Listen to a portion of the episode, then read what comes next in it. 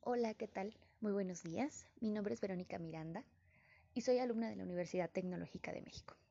Curso la licenciatura de Enfermería y hoy hablaremos de un tema de suma importancia, suturas. Este tema ha sido impartido por la docente Isabel Hernández dentro de la materia Enfermería Quirúrgica. Pues bueno, para iniciar, sabemos que una sutura se va a encargar de mantener unidos los tejidos mediante puntos, tejidos que obviamente han sido intervenidos quirúrgicamente. Ahora, ¿qué vamos a encontrar dentro de estas suturas? Hay características, dos características principales que estas contienen. Pueden ser monofilamentosas o multifilamentosas. Esto quiere decir, monofilamentos es, vamos a encontrar una sola fibra continua. De lo contrario, multifilamentos vamos a encontrar más de una fibra continua. Es importante recalcar que en las multifilamentosas vamos a encontrar dos tipos, retorcidas y trenzadas. Las retorcidas van a ser aquellas en las cuales su fibra van a estar retorcidas en la misma dirección. Por ende, las trenzadas, como su nombre lo indica, van a ser fibras que van a estar entretejidas. Es importante mencionar que estas dos anteriores están cubiertas con teflón o alguna otra sustancia, terlón, perdón, o alguna otra sustancia química similar con la que puedan reducir la capacidad de fricción al tejido que vamos a suturar. Bueno, pasando a otro tema, vamos a ver las propiedades intrínsecas que tienen estas suturas. Es importante hablar que estas propiedades van a determinar la facilidad de la que, en la que se manipulan estas suturas. También es importante mencionar que estas propiedades pueden afectar la calidad del cierre de la herida si no se encuentran de manera adecuada. Ahora, ¿cuáles van a ser estas? Bueno, pues la memoria. Es importante recordar que esta memoria nos va a describir la tendencia de la sutura a mantener su forma una vez que se retire del paquete. La flexibilidad, esta quiere decir que va a aumentar la seguridad del nudo que éste no se deshaga. La elasticidad, la cual ofrece ventajas siempre y cuando que la sutura conserve la resistencia cuando se estire. ¿De qué estamos hablando? Que en el momento en el que nosotros atemos el nudo y lo apretemos, ejerzamos presión, esta sutura no se rompa, lo, que, lo cual nos indicaría que es una elasticidad no conservada o una elasticidad conservada. Bien, dentro de las propiedades de absorción, porque hay que mencionar que estas propiedades se encuentran dentro de las suturas absorbibles naturales o sintéticas, vamos a encontrar que estas propiedades nos van a determinar qué tan capaz es de desintegrarse en el organismo una sutura. Es decir, las suturas reabsorbibles que son creadas a base de proteína son atacadas o desintegradas por lisosomas enzimáticos por otro lado, las suturas reabsorbibles sintéticas van a estar em, degradadas por un proceso químico que se llama hidrólisis. Claro que este se va a dar siempre y cuando tengamos la presencia de agua. Y claro, es también de suma importancia mencionar que tienen una bioactividad que es totalmente distinta a la propiedad de reabsorción. ¿Esto qué quiere decir? Bueno, la bioactividad va a ser la respuesta del cuerpo a la sutura, la respuesta que va a tener el cuerpo ante un objeto extraño. ¿Va a ser aceptada o no va a ser aceptada? Es importante también decir que esta bioactividad se va a dar siempre y cuando tengamos dos elementos de suma importancia. Uno, dependerá de la calidad de la sutura que nosotros utilicemos y dos, el estado en el que se encuentra mi paciente. Bueno, y ahora empezaremos a desglosar cuáles son las suturas reabsorbibles de manera natural. Para iniciar vamos a empezar, vaya la redundancia, con el catgut. Este tipo de sutura, catgut, está hecha de una proteína de colágeno derivada de la submucosa intestinal bovina. Ahora, de este catgut se derivan dos tipos, catgut simple. Generalmente es el común no tratado, así se le llama. Bueno, pues este se va a digerir rápidamente, pero precisamente porque se digiere rápido también tiene una reacción y es la inflamación. La sutura conserva su fuerza de tensión aproximadamente en el cuerpo entre 7 a 10 días y eh, su color natural tiene un color entre pajizo blancuzco. De lo contrario, el catgut cromado, como su nombre lo indica, es tratado con sales cromadas y este tiene una capacidad de absorción entre 7 a 21 días. Es importante aclarar que ambos catgut requieren de un tratamiento sumamente especial para preservar la resistencia y flexibilidad de lo que hablábamos precisamente antes de las propiedades intrínsecas que poseen y que deben de tener, ¿verdad? Para que esta sutura se adhiera al cuerpo de manera correcta. Bien, a la hora de utilizar este tipo de sutura, eh, el catgut se seca rápidamente. Es de suma importancia que lo debamos de saber. Por ende, debemos de sumergirlo en una solución salina, justo antes de usarlo para que la sutura no se rompa. Sin embargo, no debe empaparse porque absorbe el agua rápidamente, tras lo que nos va a dar resultado que esta hebra se, se hinche y obviamente se debilite. También es importante mencionar que el catgut debe de manipularse lo menos posible, porque el contacto con los guantes hace que las hebras se deshagan o, en otra palabra, deshilachen.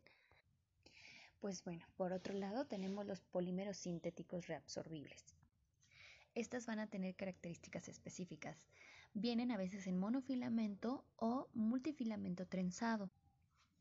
Proporcionan resistencia a la herida entre 3 semanas y 6 meses después de la operación. Claro, también dependiendo del material que usemos. Dentro de esta sección entran el Maxon, Dexon, ácido poliglicólico, poliglactina, bicril, entre otros. Dentro de las suturas biopolímeras reabsorbibles tenemos Tepaflex. Este usa una tecnología de ADN recombinante patentada. El biopolímero tiene una fuerza de tensión 50% mayor al biocompatible de los tejidos orgánicos. Y bueno, ahora vamos a entrar con las suturas irreabsorbibles. En estas suturas es de suma importancia que permitan primero la cicatrización del cuerpo para nosotros poder posteriormente retirarlas. Bueno, como primero iniciaremos con seda. Dos tipos de suturas entran dentro de esta sección. La permahand o la soft silk. Es importante decir que la sutura de seda deriva de las fibras producidas por los gusanos de seda. La seda es muy suave y flexible y tiene una excelente fuerza de tensión. Dentro de sus características viene en multifilamentos trenzados o retorcidos. La seda tiene una gran ventaja ya que es extremadamente fácil de manejar y los nudos quedan seguros y planos.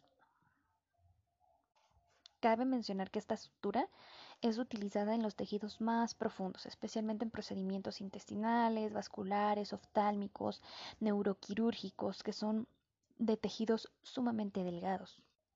La seda dentro de sus características viene en color blanco o negro y su calibre oscila de 9 a 5. Y en cuanto a sus propiedades de desintegración, vamos a encontrar que se encuentra desintegrado a partir o alrededor de un año, pero en general después de dos años ya no se encuentra en los tejidos. Eso sería todo de la seda. Tenemos ahora el nylon.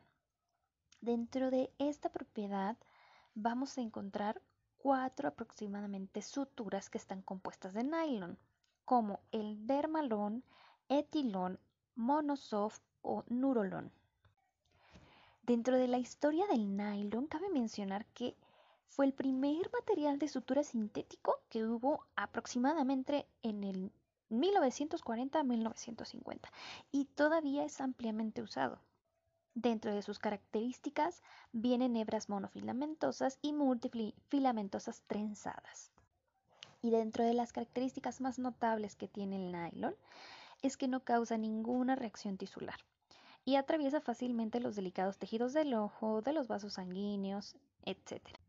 Dentro de su fuerza de tensión también es importante agregar que es muy muy alta, por lo que tiene bastantes beneficios. Es importante mencionar que estas suturas pierden la fuerza de tensión conforme al tiempo, es decir, se usan cuando no se requiere resistencia a largo plazo. Bueno, y dentro del calibre vienen en calibres de 11.0 a 2, en colores de a negro azul y verde. También en colores claros de forma trenzada o, en dentro de monofilamentos recubiertas o sin cubrir. Otro tipo de suturas son las poliéster, entre las que entran Cotonidos, Etibon, Mercilene y Novafil, así como también Polidex, Polisorb, Surgidac, Ticron, Tepdec. Es importante saber que esta sutura es extremadamente fuerte, es fácil de manipular y relativamente inerte en los tejidos. Dentro de sus características es dentro de, de las características es monofilamento trenzado y viene cubierta o sin recubrir. La forma que está recubierta, recordemos que se recubrían precisamente para no hacer daño en los tejidos a suturar, se utiliza mucho en la cirugía cardiovascular, especialmente cuando se utilizan injertos.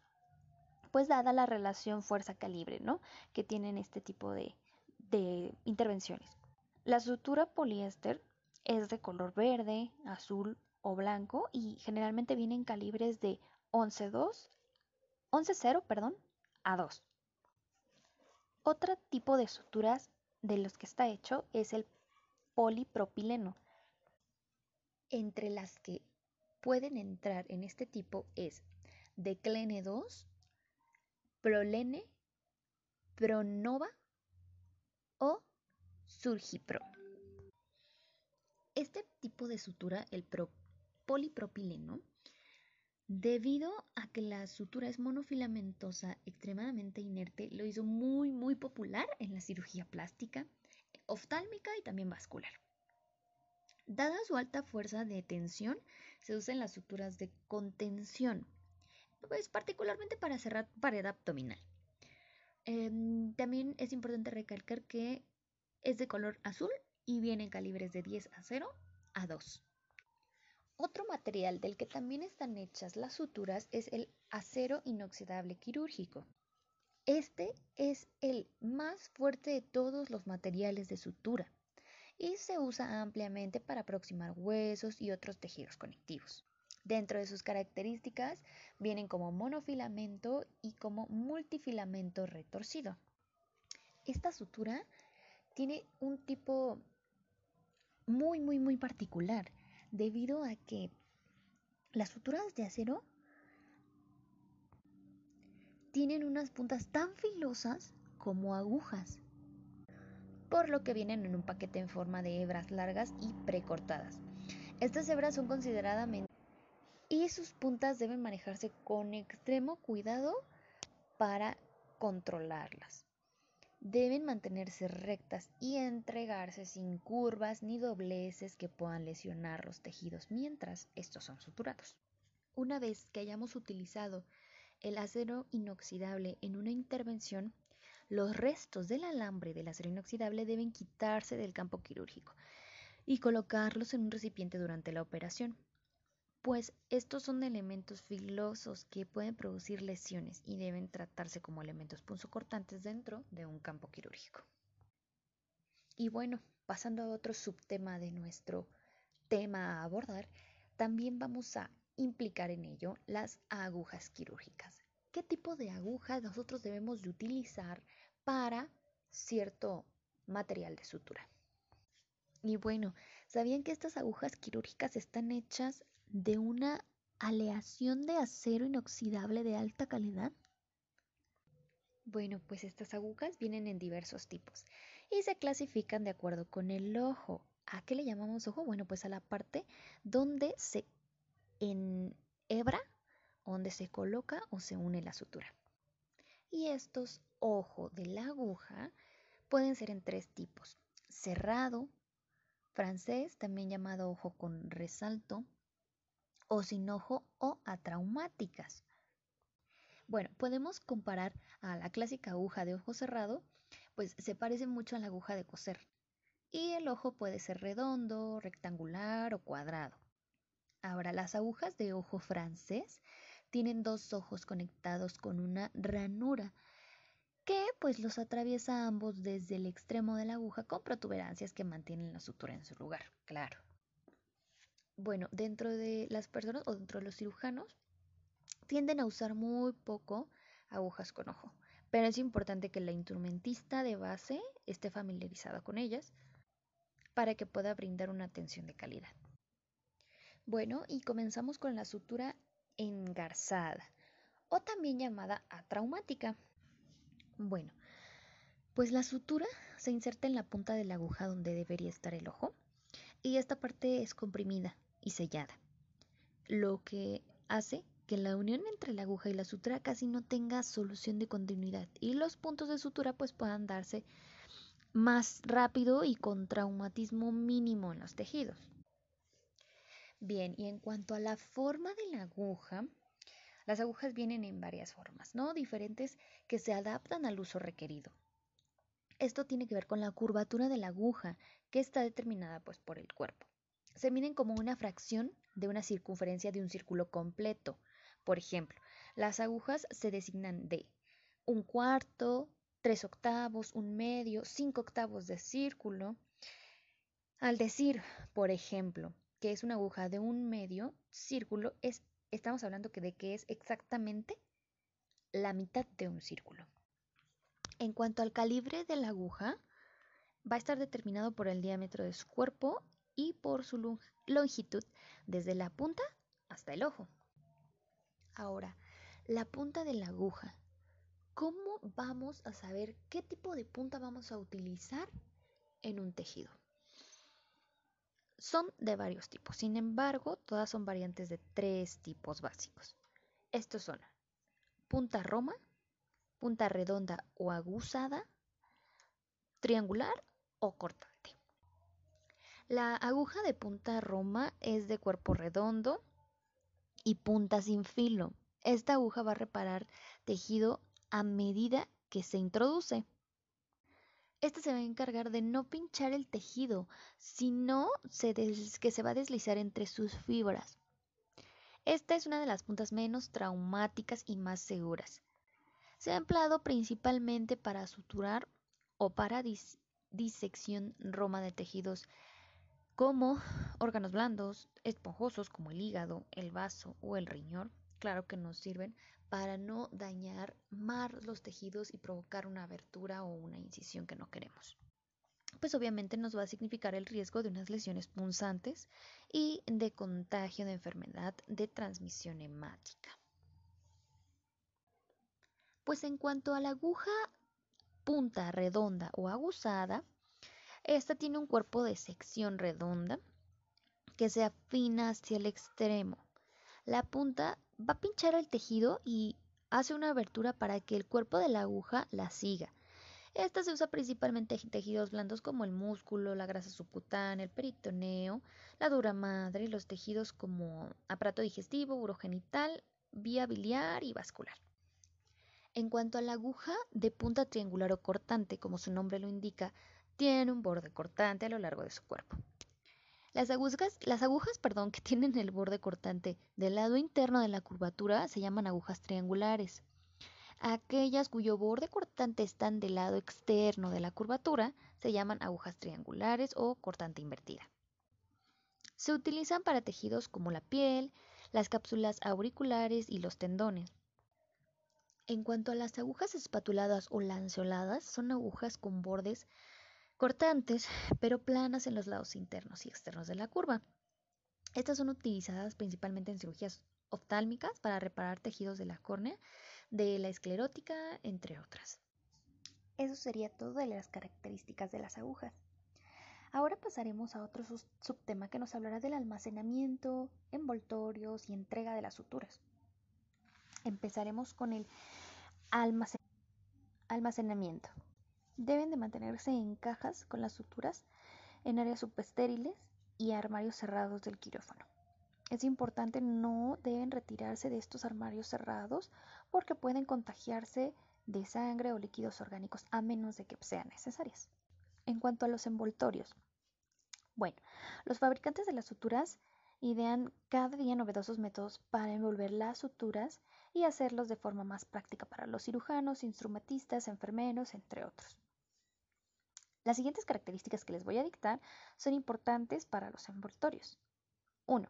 Protección del producto, es decir, el envoltorio en el que viene la sutura debe de mantener a las suturas, a las agujas completamente estéril y protegerlas para que no puedan para que no puedan dañarse en su almacenamiento y la entrega en la sala de operaciones sea de manera adecuada. A esto nos llamamos como entrega eficaz, es decir, el diseño de la envoltura debe asegurar a la sutura que pueda retirarse de manera rápida, suave y sin doblarse ni anudarse. Dentro de la parte de sección, Estamos hablando, las etiquetas o rótulos del paquete deben de ser fáciles de asociar con una sutura específica. El embalaje mínimo, es decir, conveniente en el sistema de envoltura. Esto nos va a permitir evitar la mayor cantidad posible de desperdicio. Desechar los envoltorios y materiales, insumos y tiempo. Ah, esto con la finalidad que no provoquen un desorden en el campo quirúrgico. En cuanto a la responsabilidad ecológica, el envase refleja el esfuerzo que promueve el uso de materiales biodegradables.